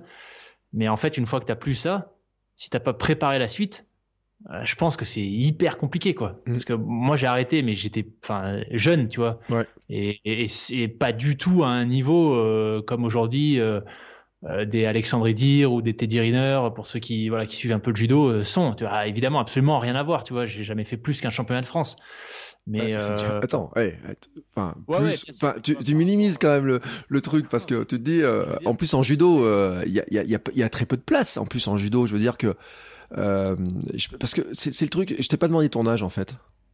J'ai 31 ans. Alors, tu vois, parce que c'est ce qui m'intéresse, tu parles de Teddy Riner et tout. Et, enfin, enfin, ta catégorie, t'étais pas dans celle d'un Teddy Riner qui est lui en tout, euh, comment on appelle ça, poids lourd, toute catégorie. Mais en plus, j'imagine, tu vois, tu m'aurais dit que t'avais été euh, poids lourd toute catégorie. Et tu te dis, t'as 15 ans et t'as un mec comme Teddy Riner en face. Parce que vous avez, à un an d'écart, vous avez le même âge. Ouais. Je m'imagine, t'as 17-18 ans, t'es dans le même truc, t'as le même âge que lui, et t'as ce mec-là en face, tu te dis, je serai jamais champion olympique ou quoi que ce soit. Enfin, c'est tous les mecs qui étaient dans sa catégorie, il les a tous dégoûtés, parce que il a dégoûté tout le monde au monde, mais en France, les gars à côté, ils étaient quoi des, ils, à pas le regarder en disant putain, mais je l'aurais, je... parce qu'il y a qu'une place au JO en plus dans la catégorie. Ouais, ouais, ouais, non, bah c'est sûr. Hein, si si t'as le, la, je sais pas si c'est de la mal, ouais. Ah, Spontanément, j'aurais dit de la malchance, franchement. Mais euh, tu vois, parce que tu peux toujours dire, ouais, mais du coup, c'est une incitation, tu vois, peut-être à te poser des questions sur ta pratique, est-ce que tu switches sur un autre sport?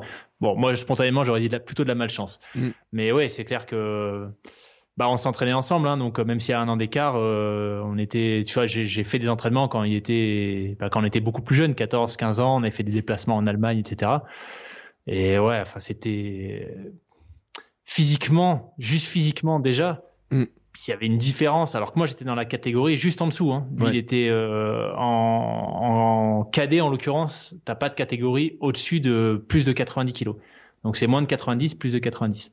En tout cas, c'était le cas à l'époque. Je crois pas que ça ait changé. Donc lui était en plus de 90, moi en moins de 90.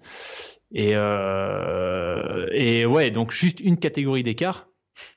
Mais il y avait un gouffre mais abyssal entre nous, tu vois. Physiquement, c'était, il jouait avec moi, quoi, sur le tatami. Euh, alors que je faisais 90 kilos, tu vois, et 90 mm. kilos affûtés. Euh, voilà, plutôt plutôt que de muscles. Donc euh, tu vois, il est plutôt dynamique et voilà, euh, enfin judoka depuis euh, depuis des années quoi. Mm. Donc euh, ouais, c'est clair que tu tombes sur euh, ouais.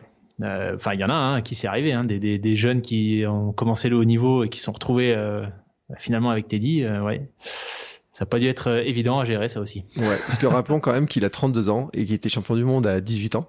Euh, qu'il avait tous les titres déjà à 18 ans, donc euh, et qu'il n'a pas perdu de combat pendant euh, bah, pratiquement plus de 10 ans. Donc forcément que derrière, il y a qu'une place. Hein, et on le redit, hein, c'est qu'aux Jeux Olympiques, donc par catégorie, et t'as qu'une place par par pays, hein, mais à part peut-être une exception pour certains pays, mais donc là, tu te retrouves face à ce monstre-là en disant comment je peux faire? Et t'as même pas le choix en plus. C'est ça le truc c'est que comme t'as as une question physique en plus tu peux même pas dire ouais mais attends je vais perdre du poids euh, rentrer dans la catégorie d'en dessous euh, ça veut dire que tu te mettrais au régime à te priver à un bout d'un moment tu peux pas le faire. J'ai fait un épisode euh, avec justement avec un boxeur où on parlait de ces trucs là où les boxeurs ils ont tendance avec le temps à monter en catégorie parce que ils peuvent pas tenir leur poids, euh, sinon ils sont cuits, ils sont crevés, etc. On parlait de Pacao par exemple, il m'avait dit il a peut-être pris cinq catégories d'écart dans sa carrière à force de grimper. De... Ah Alors pour moi il me paraît tout léger encore, tu sais. Et il me dit non non mais en fait il, il, il grimpe d'un truc et tout. Et euh, bon tu vois, moi je me dis, enfin, tu tombes face à Teddy Riner, t'as une carrière et tout, tu te dis mais comment je vais faire ma carrière quand t'es compétiteur et tout pour arriver à le bouger. Et euh, tu te dis ça doit être encore plus impressionnant. Mais bon toi c'était une parenthèse parce que je me suis c'est un truc quand même qui travaille tu sais tu te dis euh, dans les euh, je sais pas si t'es sportif que te, que t'as dans ils disent s'il y a de la chance ou pas tu vois des trucs comme ça mais enfin tu tu peux pas rien y faire à ça en fait. C'est à dire que toi quand tu décides de partir euh, au Népal tu peux dire je vais marcher je et puis bon il peut se passer un mauvais temps je sais pas quoi mais tu contrôles ce que tu vas marcher, etc. Si tu peux faire le parcours, tu peux faire le parcours. quand tu es en compétition, tu contrôles pas le fait que tu as un mec, un ovni qui arrive, un monstre, et, que tu pourras peut-être rien y faire. Je veux dire, c'est comme ceux qui se disent euh, pour réussir ma course, faut que je la gagne. Et à un moment donné, sauf si tu as perdu Usain Bolt et es sur 100 mètres, il n'y a pas grand monde qui est capable de dire euh, si je ne réussirai ma course que si euh, que si je la gagne. Ouais. C'est clair. Et ouais, bah, complètement. Et tu vois, je pense que ça joue dans les.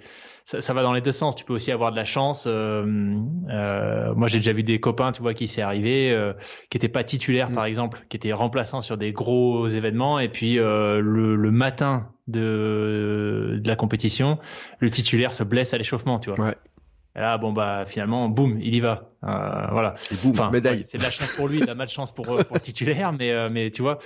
Mais ouais, c'est clair. Et puis, bah, je pense que ça, c'est peut-être des réflexions. Euh, en tout cas, moi, j'étais trop jeune à l'époque, je mm. pense, pour avoir ce genre de réflexion. Tu vois, qu'est-ce que je contrôle vraiment Sur quoi est-ce que je lâche prise Mais typiquement, l'accident. Euh, enfin, je pense que, moi, en l'occurrence, c'était un accident, mais des épreuves un peu difficiles euh, qu'on traverse dans le sport. Je pense que ça aide justement à peut-être à considérer ce genre de, enfin, à considérer les choses un peu différemment et à se concentrer sur ce sur quoi on a vraiment euh, de l'emprise en fait. Euh, tu vois, le fait qu'une voiture te frappe dedans, bon bah, bah, tu peux pas vraiment contrôler grand chose en fait. Tu peux peut-être l'influencer, tu vois, te mettre des, lumières un peu partout, euh, un casque gyrophare pour qu'on te voit mm. et voilà, c'est tout quoi. Mais en tout cas moi cette approche, ça m'a ça m'a aidé à tourner la page un peu plus vite, que ce mm. soit du haut niveau ou, ou après notamment cet accident. Mm. Mais c'est un sujet qu'on avait abordé avec Lian Doza sur le stoïcisme et le sport. Et parce que tu as eu Lilian et euh, j'écoutais l'épisode juste avant tout à l'heure et euh, je me, enfin le jour où Lilian il me dit qu'il a traversé l'Atlantique à la rame avec Épictète le bouquin dans, dans, le bateau qu'il en lisait une page tous les jours. J'ai dit et puis euh, j'ai dit attends mais tu m'as pas raconté cette histoire là et tout il faut que tu me parles de ça. Mais ça montre aussi que euh, finalement euh, mentalement on parlait de résilience, on parlait de mental, on peut parler de tout ce qu'on veut. Euh, il y a des philosophies aussi de voir. Euh, tu disais, on peut voir la blessure, on peut voir l'arrêt, on peut voir euh, plein de choses parce que nous, on parle d'arrêt. On est des hommes, mais par exemple, les femmes qui arrêtent pour faire un enfant, c'est encore une forme d'arrêt différent. Euh, tu peux dire oui, je peux reprendre après, mais il y a une forme d'inconnu. Tu sais pas comment tu peux réagir, tu sais pas ce qui va se passer, tu sais pas plein de trucs. Euh, on parlait de la blessure d'un rugbyman. Le rugbyman, il sait pas si finalement il reviendra à son niveau, ce qui peut se passer. Euh, il y a plein de trucs qu'il contrôle pas en fait. Il est dans un, non-contrôle total. et on parlait tout à l'heure de Steven Yarrick. Bon, Steven Yarrick dans ses aventures, il y a des trucs non plus qu'il contrôle pas quoi qu'on en dise, il peut essayer de contrôler tout ce qu'il veut. Quand il raconte l'histoire que euh, t'as des lions, t'as ça, ou qui fait moins 40 au light Baïkal euh, à tel moment, t'es juste à, à, dire, bon, il faut que ça passe, j'attends que ça passe, quoi. C'est clair. C'est clair. Et, euh, et, je, je, pense que ce serait peut-être un piège, tu vois, d'essayer de, tout contrôler. Euh, parce que à part gérer de la frustration, mm. je, je vois pas bien, tu vois, quelle serait l'issue. Donc, euh, mais ouais, ouais, je suis complètement, enfin, je suis complètement d'accord avec toi. Tu vois, c'est, t'as toujours ce facteur inconnu, ce facteur peut-être chance, hasard, euh, qu'il faut prendre en compte. Et puis, euh, c'est marrant que tu parles de Lilian parce que, bah, moi, j'avais jamais lu euh, Épictète non plus. Enfin non plus, je sais pas si toi tu l'avais lu avant d'échanger avec lui. Mais oui, moi, ouais, mais moi c'est un de mes livres de chevet, tu sais, mais je, en fait je retiens que les premières pages, j'arrive pas à retenir les autres pages, etc. Mais euh, ça fait partie des livres, tu sais, que j'ai toujours, et puis à un moment je les ressors, et puis je me dis bon, faudrait que j'aille un petit peu plus loin encore pour creuser. Euh, vraiment, euh, je cherche une, un moyen d'explorer, tu sais, mais vraiment en profondeur, comme le fait Lilian en fait, me dire mais qu'est-ce qui ferait que je pourrais explorer chaque passage, tu sais, pour vraiment en tirer un peu la, la quintessence, tu vois, du truc. L'essence, ouais. Ouais, parce que je crois que Lilian en fait, il a, à force de pousser l'histoire, il arrive à en comprendre des choses différemment, tu sais. Donc euh, voilà, donc ça fait partie. Mais euh, c'est vrai que euh, je sais qu'il y a des gens qui ont acheté le livre après l'avoir écouté lire. Donc c'est ça, ça, fait aussi son chemin parce que moi je le dis aussi, ça, je crois que ça fait partie aussi de la manière dont on peut aborder les choses. Bon, donc tu disais Épictète alors? Non, bah justement, par rapport à cette notion de, de l'instant présent et mm. du lâcher prise, euh, bah, moi, j'avais trouvé la conversation avec Elian hyper intéressante pour ça. Et puis, il y a pas mal d'autres invités, et j'imagine que toi aussi, tu vois, qui, ont qui, qui décrivaient un peu cette approche sans forcément citer Épictète. Mais euh, le fait d'être dans l'instant et de se concentrer au final sur ce qui t'arrive à l'instant T, ce qui mm. veut pas dire que t'as pas un plan pour la suite ou que t'as pas des objectifs pour lesquels tu te prépares. Mais en tout cas, euh, voilà, d'accueillir les choses au fur et à mesure qu'elles se présentent, je pense que pour moi, ça a fait beaucoup de différence. C'est aussi quelque chose que l'accident m'a un peu permis de faire Parce que quand tu es deux mois alité, que euh, tu tombes dans les pommes quand t'éternues euh, tellement t'as mal au bassin, bah en fait il y a pas grand chose que tu peux faire, euh, tu vois. Mm. Donc euh, bah à part qu'est-ce que tu fais? Est-ce que tu pètes un câble tous les jours où t'es réveillé pendant deux mois ou est-ce que tu utilises ton temps autrement? Et est-ce que bah finalement t'accueilles chaque journée comme bah une belle une belle occasion de d'essayer de, de te créer une expérience un peu différente?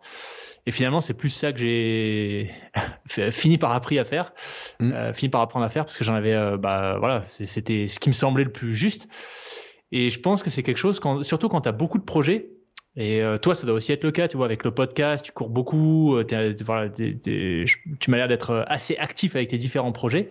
Euh, moi, en tout cas, c'est le cas aussi. Et quand, quand tu mènes plusieurs, euh, plusieurs euh, expériences de front, je trouve que cette approche de l'instant présent, elle aide vachement. Mm. Tu vois, parce que, parce que ça te permet d'éviter de te faire complètement dépasser. Et puis surtout, ça te permet de kiffer bah, ce qui est en train de t'arriver là tout de suite. Tu vois, là, je suis trop content, je suis concentré sur la conversation qu'on a, même si j'ai euh, deux dégâts des eaux en parallèle, que je suis en train de monter ma boîte, qu'il faut que j'aille m'entraîner demain parce que j'ai une course le week-end prochain.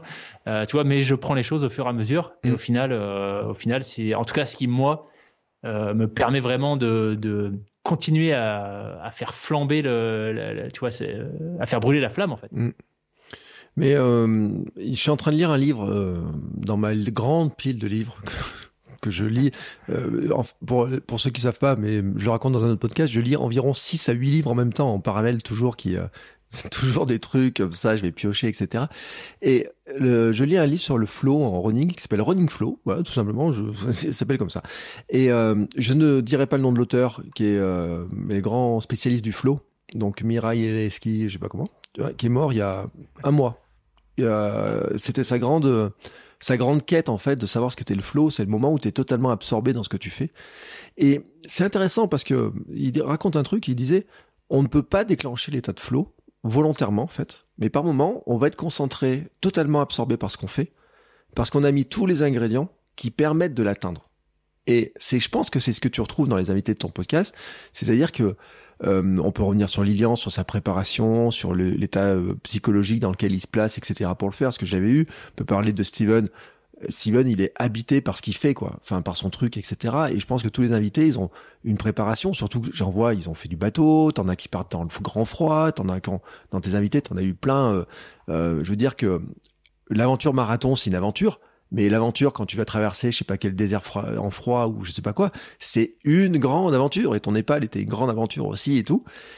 T'as plein d'éléments de préparation qu'il faut mettre en place. Et à un moment donné, bah, je pense qu'ils doivent te le dire aussi, tes invités. Il y a un, alignement qui fait que à ce moment-là, ça semble, alors je dis pas facile, mais plutôt euh, logique. Enfin, t'as une espèce d'alignement des choses, quoi, que dans tout ce que tu fais, quoi. Clairement, ouais. Cette notion de, fluidité. Mm. Euh, ouais, complètement. Et tu vois, si c'est intéressant parce que, enfin, j'aurais, j'avais peut-être tendance à penser qu'on pouvait. Euh, enfin, c'est toujours, euh, c'est pas évident de, de, comprendre cette notion de flow quand tu l'as jamais vécu, je pense. Mais euh, moi, j'ai eu la chance, ça m'est arrivé peut-être, je dirais, deux fois dans, dans, le sport, une fois en judo, une fois en trek. Mm. mais j'étais allé justement poser cette question à, à, certains de mes invités pour lesquels, tu vois, je pensais que euh, bah, forcément, vu ce qu'ils faisaient, ça avait dû leur arriver, tu vois, mm. notamment un champion olympique. Mm. J'ai eu euh, Pierre Ouin qui a été champion olympique à Rio en, en aviron et, euh, et on avait discuté du coup de la journée où il est devenu champion olympique. Mm. Et en fait, euh, c'était intéressant parce que quand il nous, quand il a raconté du réveil jusqu'à ce qu'il retourne dans son lit cette journée, c'était tout sauf un moment de flow, tu vois. C'était euh, la course elle-même, c'était euh, l'horreur absolue. Une fois qu'il a passé la ligne d'arrivée, il pouvait plus se lever de son bateau, acide lactique de partout dans le corps. donc c'est intéressant, tu vois, parce que oui, effectivement, on peut peut-être pas le, enfin, on peut certainement pas le déclencher, mais peut-être qu'on peut multiplier les euh, disons qu'on peut augmenter la probabilité qu'il se déclenche euh, par la préparation. C'est exactement ce qu'il disait en fait le, le, scientifique quand il a étudié ça. En fait, il dit par l'entraînement, par la répétition du geste, euh, par le fait que tu penses pas à ton geste. C'est-à-dire que toi en judo, tu dois le savoir. Euh, t'as des gestes où, euh, à force de les faire, bah, ça devenait tellement automatique à répéter que le moment où tu le passes et le moment où tu as, atteint ton flow en, judo, c'est juste que le mouvement, tu l'as peut-être fait mille fois ou deux mille fois, et que à ce moment-là, instinctivement, tu sais pas pourquoi, tu dois le placer là et que le mec il se retrouve euh, les quatre fers en l'air et toi tu te dis, eh, je t'ai eu. ouais, c'est ça, ouais. Ouais, bah c'est vrai que surtout dans les sports où tu as de la, enfin il y a de, la technicité dans tous les sports. Mais les sports où la technicité c'est ton corps, mm. euh, ouais, je suis 100% d'accord, tu vois. Et en, judo, il me semble que c'était 10 000 le seuil. Il y a une espèce de d'adage japonais, euh, enfin en tout cas c'est ce qu'un de nos entraîneurs nous avait dit, euh, où c'est 10 000, tu vois. À moins d'avoir fait 10 000 fois le même mouvement, tu tu t'as pas vraiment encore compris en fait comment le ce mouvement est fait. Tu vois. Donc voilà. C'est la théorie des 10 000 heures de pratique aussi, tu sais, qui a été euh, Malcolm Gladwell a écrit un livre sur euh, les 10 000 heures de pratique et qui était euh, un constat en fait. en plus, il y a un truc foireux dans, ce, dans son livre, comme quoi le marketing est très fort, où il vend un truc. en fait, il avait fait l'analyse disant que mais c'est intéressant par rapport au sport parce que justement il disait que tous les grands sportifs mais tous les grands artistes aussi ont eu des années des années de pratique pour arriver à faire ce qu'ils sont en train de faire Est-ce que pourquoi tu les admires maintenant euh, On pourrait reprendre euh, un judoka pourrait considérer qu'il faut qu'il s'entraîne 10 000 heures pour devenir champion olympique. Voilà, à peu près c'était son truc. Et en fait, il y a aucune notion scientifique dans ce qu'il a mis dans son livre c'est pas scientifique son histoire. C'est en fait, il prend un exemple et dit, eh ben pour que Mozart devienne Mozart et qu'on compose tel truc, il lui a fallu des années, des années de piano pour arriver à faire ça, ça et ça et ça. Pour que tel euh, musicien fasse ça, il lui a fallu des années, des années. Et environ, si je faisais 3-4 heures de musique par an, par jour, toute l'année pendant X années, ça fait 10 000 heures. Tu vois Et on arrive sur ce truc-là. D'accord.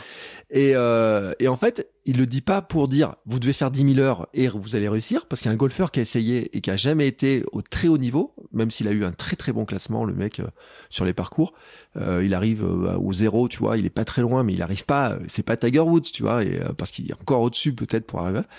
Par contre, il dit un truc, et dans le sport, qui est vraiment important, il dit, par contre, pendant le parcours de la zéro, de l'heure zéro à l'heure 10 000, c'est-à-dire l'heure où tu vas monter sur ton podium olympique peut-être, si t'as pas les soutiens, si t'as pas des sponsors, si t'as pas ta famille au départ, euh, tu parlais de tes parents qui venaient te chercher dans la voiture, tu regardais des trucs, si t'as pas des gens qui te t'aident à financer euh, tes voyages, si t'as pas euh, l'encadrement scolaire qui dit bah oui tu peux partir faire ton stage en Allemagne, en je sais pas où, en je sais pas où, puis on arrivera à, faire en sorte que tu puisses suivre tes cours au lycée. Si t'as pas tout cet environnement là, bah en fait tu peux pas y arriver c'est ce qu'il voulait démontrer en fait, c'est de dire que hmm. il te faut euh, soit de la famille, soit des mécènes. Euh, à une époque, les artistes avaient des mécènes, soit des soutiens, euh, des sponsors, des partenaires, et tout un tas de trucs que tous tes invités, je pense, c'est aussi leur grand truc d'aller les chercher, de se dire mais mais comment je peux financer ça? Comment je peux faire ça? Comment est-ce que je peux préparer cette aventure-là? On en parlait avec Stéphane Yarrick, mais on peut en parler, je pense, avec plein de gens, qui est de se dire aussi, il faut que quand je parte à l'aventure, ces histoires d'heures de financement et tout, tout ça, ça soit tout réglé, que j'ai peur m'en occuper, que je me dis, et j'ai eu pas de souci là-dessus. Et c'est là où c'est intéressant aussi, parce que on parlait tout à l'heure, toi, de ta carrière en judo, tu te dis, pour arriver à faire carrière, si tu voulu être champion olympique, bah, il fallait aussi trouver comment vivre, comment financer ça, comment faire ça, etc. Et c'est tout le débat du sport français d'ailleurs en ce moment par rapport au sport américain, par rapport à plein d'autres sports. C'est de dire, mais euh, comment tu fais euh, quand tu vois Blanquer il dit oui mais euh, les lycées français sont capables de former des sportifs de très haut niveau. Quand tu vois l'état des, des, lycées en France des équipements sportifs tu dis peut-être pas. Il y a peut-être un truc. Il y a peut-être un truc. Si par exemple tu parles de triathlètes moi je le nombre de triathlètes de jeunes triathlètes qui partent aux États-Unis dans les universités américaines c'est dingue. C'est juste dingue parce que là-haut ils peuvent t'as un entraînement etc et c'est intéressant cette histoire de répétition et tout et je pense que ça joue aussi tu vois dans le dans le fait de te dire il faut j'ai pas à m'occuper de la logistique je sais que tout roule je sais qu'à terre euh, tout va bien tu vois euh, euh, on reprend Lilian quand il est au milieu de l'Atlantique il, il doit pas avoir à s'occuper de savoir si ses filles vont bien si sa femme peut s'en occuper ou pas se poser la question de savoir je passe un coup de fil ou quoi que ce soit tu vois. C'est tout un ensemble. Et je pense que ça tu l'as aussi dans le podcast des témoignages de ce type là ah bah à fond carrément. C'est même euh, c'est même euh, peut-être un des points moi qui me qui me marque le plus, tu vois. Et j'en parle avec ma femme euh, de temps en temps pour rigoler. Je lui dis si, si jamais je gagne au loto ou que le podcast devient un succès interplanétaire et que je me retrouve avec plein d'argent, bah je, je, pense qu'un des un des rêves, un des trucs qui me ferait vraiment kiffer, c'est de créer une sorte de fonds ou un programme, tu vois, pour pour investir en fait sur sur sur des sportifs, des aventurières, des, des, des gens en fait qui font des choses qui moi me parlent beaucoup, que je trouve incroyables euh, et tu as été footeux, donc désolé, et puis désolé pour tous les footeux qui m'écoutent, mais que je trouve peut-être plus incroyable, tu vois, que de taper dans un ballon, euh, mais qui pour autant euh, arrivent pas à trouver le mmh. moindre centime pour euh, pour leur projet. Et, et, même à des niveaux, tu vois, j'ai une de mes invités, enfin plusieurs de mes invités, surtout d'ailleurs surtout les femmes, et c'est ça qui je trouve mmh. encore, euh, enfin que je trouve triste. Alexia Fancelli par exemple, qui qui prépare les JO, qui j'ai eu j'ai eu euh, bah, récemment Julia, euh, Julia Vira, qui euh, est en ce moment en train de faire la Transat Jacques Vabre, mm. qui a galéré jusqu'à l'avant-veille du départ pour boucler son budget, sans savoir vraiment si elle pourrait partir ou pas.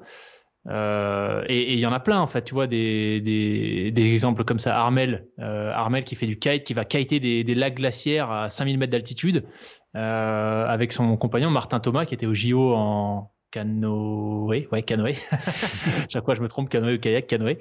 Euh, ils en parlent tous, tu vois. C'est un énorme frein en fait. Et, et au-delà d'être un frein, c'est aussi, euh, comme tu dis, c'est euh, c'est euh, en fait c'est de la matière grise que tu mobilises pas pour ton projet, que tu que, que tu mobilises pas pour euh, l'essence peut-être de ton projet.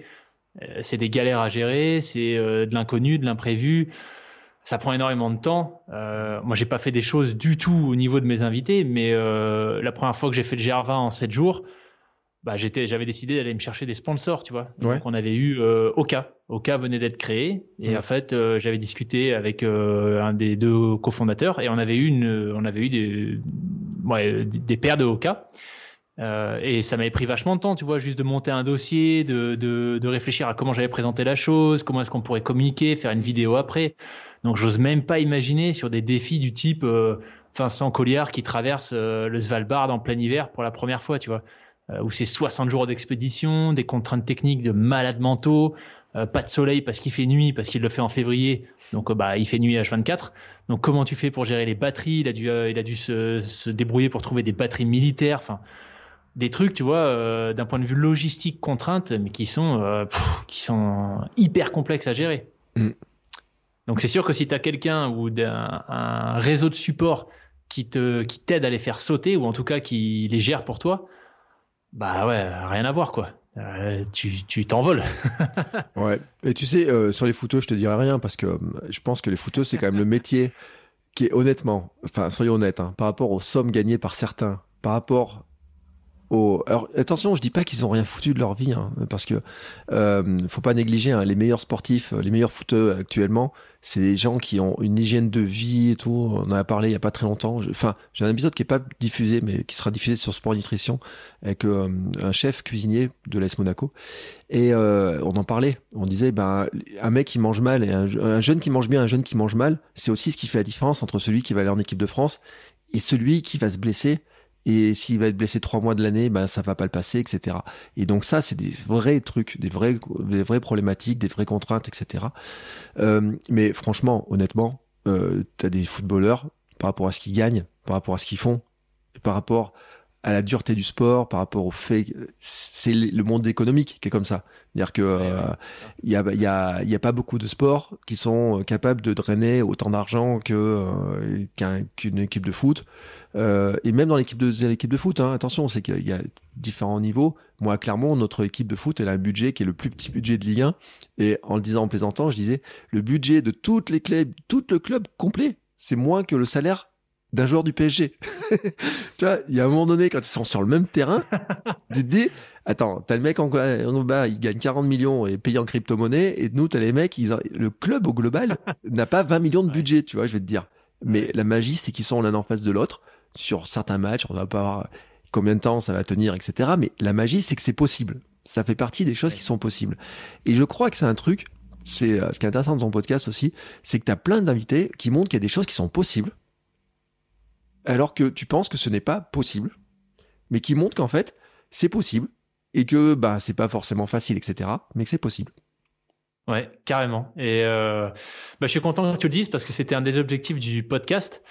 Euh, donc sur, bah, sur les frappés, j'ai des, j'ai des, il n'y a pas vraiment de thématique, il n'y a Mm. pas de d'univers euh, ciblé. Mm. Euh, tu vois, je me suis beaucoup inspiré de ce qu'a fait Arnaud Manzanini, euh, peut-être Ouais. que tu connais, qui a créé la Race Cross France et qui a un podcast qui s'appelle Ultra Talk. Mm. En fait, j'étais son manager quand il travaillait chez Apple et que je travaillais encore chez Apple. Donc j'avais vu le début euh, d'Ultra Talk et, et, et je m'en étais vachement inspiré. Mais il a, il a plutôt une ligne euh, cyclisme. Tu vois, euh, moi, ça, mon parti, ça a été plutôt de dire, euh, je prends une ligne en fait. Euh, la, la, la thématique, c'est plus le développement personnel. Ouais. Donc les, les trois sujets phares, on va dire que c'est résilience, dépassement de soi, détermination. Mm. Et donc c'était super important pour moi d'avoir des invités. euh, bah oui, certains qui ont fait des trucs complètement fous, qui sont champions olympiques, athlètes olympiques, aventurières professionnelles, entrepreneurs à succès. Mais j'ai aussi des gens qui euh, ont fait des trucs complètement fous. Mais dont c'est pas le job, euh, qui ont des vies euh, entre guillemets normales comme toi et moi. Par contre, euh, avec pas de moyens, pas de sponsors, mais euh, qui ont réussi à se créer les conditions pour vivre leur rêve. Et j'ai eu une invitée récemment, euh, tu vois, euh, qui s'appelle Émilie, qui a traversé l'Afrique à vélo, en solo, en deux ans. Donc elle l'a fait en deux fois, mais elle s'est débrouillée, elle l'a fait sur deux fois plusieurs mois. Euh, et, euh, et voilà, et elle a fait son truc, tu vois, avec un vélo, euh, enfin euh, pas un vélo high tech, sponsorisé ou je sais pas quoi, euh, sans utilisation massive des réseaux, mais elle a fait son aventure. Tu vois, et Lilian, puisqu'on parlait de Lilian, je trouve que c'est ça qui est aussi hyper inspirant, c'est qu'il a, il a su se créer des expériences extraordinaires, Mm. Même si, même si, bah, il a pas de, il a pas de sponsor depuis des années ou voilà. Ce qui veut pas dire que c'est nécessairement plus facile avec des sponsors, euh, parce que tu as aussi du coup, tu deviens, de ce que j'ai pu un tout petit peu toucher du doigt à travers mes projets, c'est que tu deviens un peu, euh, t'es un peu contraint aussi. À partir du moment où tu as une relation Mm. avec un sponsor, euh, tu as aussi des engagements après à respecter. Mm. Et voilà, ça c'est quand même un point euh, à pas oublier. C'est pas juste tiens, prends un chèque et puis euh, va t'amuser en fait. Euh, t'as, t'as, t'as aussi des engagements à honorer. Mais euh, ouais, complètement. Il y a plein de mes invités, en tout cas, moi c'est pour ça que je me régale toutes les semaines, qui font des choses extraordinaires euh, en ayant des vies euh, de ce qu'ils diraient eux, hein, ordinaires. Ouais, mais c'est souvent ce qu'on trouve dans le sport en plus. dans, dans certains, c'est vrai que on a des, souvent ces témoignages-là, et c'est vrai que bon, on le dira, hein, euh, tu diras où écouter ton podcast, euh, mais euh, je pense que ça fait partie des grandes lignes, etc. Bon, je peux pas te quitter quand même sans te demander, parce qu'on a parlé finalement d'Ironman, on a parlé de trek, on a parlé de choses. Tu fais quoi comme sport maintenant, en ce moment? Alors, euh, en ce moment, euh, je suis dans une période euh, où je reviens pas mal sur la course, Mm. course à pied, donc trail. Euh, je suis installé euh, depuis que j'ai quitté la Suisse, donc depuis un mois, on va dire, euh, dans la magnifique région d'Aix-en-Provence. Donc j'ai la Sainte-Victoire euh, à 10 minutes euh, d'ici. Donc je me régale à redécouvrir un peu les sentiers euh, de ma région. Et euh, donc ça, on va dire que ouais, c'est l'essentiel. Et puis euh, là, je suis dans une phase aussi euh, kayak. Mm. Donc j'ai un projet pour faire le tour de Corse en autonomie euh, en- à l'été 2023 avec un de mes invités d'ailleurs, Mhm. Euh, qui est venu, euh, voilà, qui, qui s'est greffé sur l'expédition et que je suis très content euh, d'accueillir. Et donc euh, bah voilà, kayak, euh, il y a quand même une- quelques notions techniques pour la sécurité que je voulais maîtriser, comme l'esquimotage, etc. Donc le fait de se retourner sans sortir de son kayak quand Mhm. t'as chaviré. Euh, voilà, donc euh, c'est ce qui m'occupe en ce moment Ouais. en termes de sport. C'est des chouettes projets. euh, c'est des chouettes projets. Puis je sais que tu as d'autres euh, grands changements. Tu disais que tu arrives de Suisse. Euh, tu parlais de création d'entreprise. J'ai cru comprendre aussi. Enfin, Ouais, ouais, ouais, là, il y a un peu tout, tout ce qui pouvait être changé. euh, je suis en train de le changer, là, euh, presque. Donc, euh, ouais, j'ai quitté Apple après euh, 7 ans dans l'entreprise. Je suis en train de créer une entreprise avec un associé. Donc, on est à fond là-dedans. On a quitté la Suisse, on est revenu dans le sud. Donc, ça faisait sept ans qu'on avait euh, qu'on n'était plus dans la région. Euh, c'était notre deuxième expatriation et on attend un enfant. Donc euh, voilà, il y a plein de plein de beaux changements qui se profilent ou qui, sont en train de démarrer très fort là. Eh ben écoute, je te souhaite une belle réussite dans tes projets. C'était vraiment sympa de discuter avec toi et j'encourage vraiment à aller écouter ton podcast. Alors, tu vas nous dire tout simplement où est-ce qu'on écoute ton podcast? Alors très simple, n'importe quelle plateforme. Le podcast s'appelle Les Frappés, mmh. 2P e.e.s, les frappés.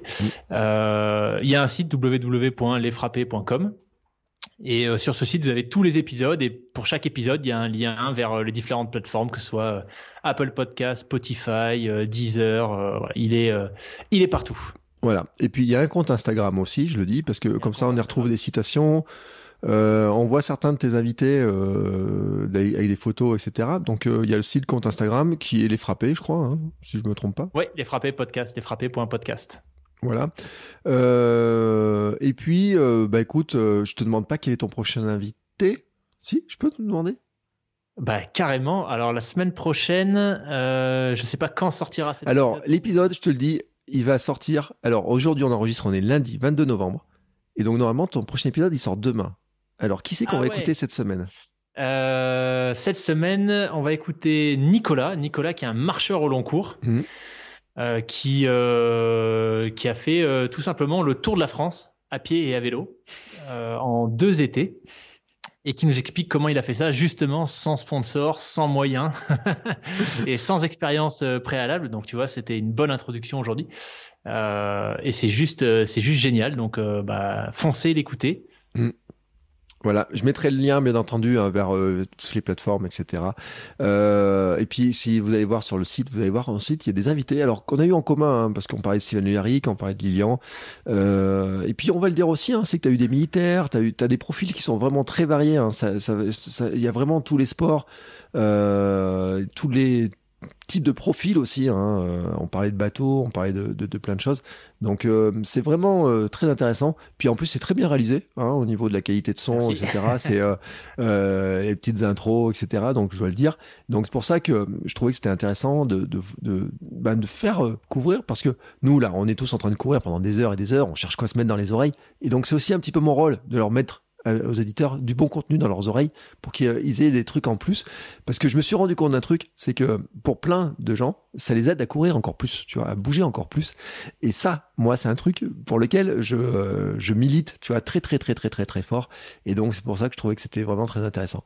En tout cas, écoute, Loïc, je te souhaite une belle euh, continuation, une belle réussite dans tous tes projets. À toi aussi. Euh, dans le plus grand, la paternité. Euh, vraiment, sacrée aventure. Hein. ouais. on essaie de s'y préparer, tu vois. On parlait de ce à quoi on peut se préparer, puis ce qu'il va falloir accepter. Euh, là, euh, on fait le max pour se préparer, mais euh, c'est quand même l'inconnu. Alors, si je peux te donner une recommandation, relis Epictet.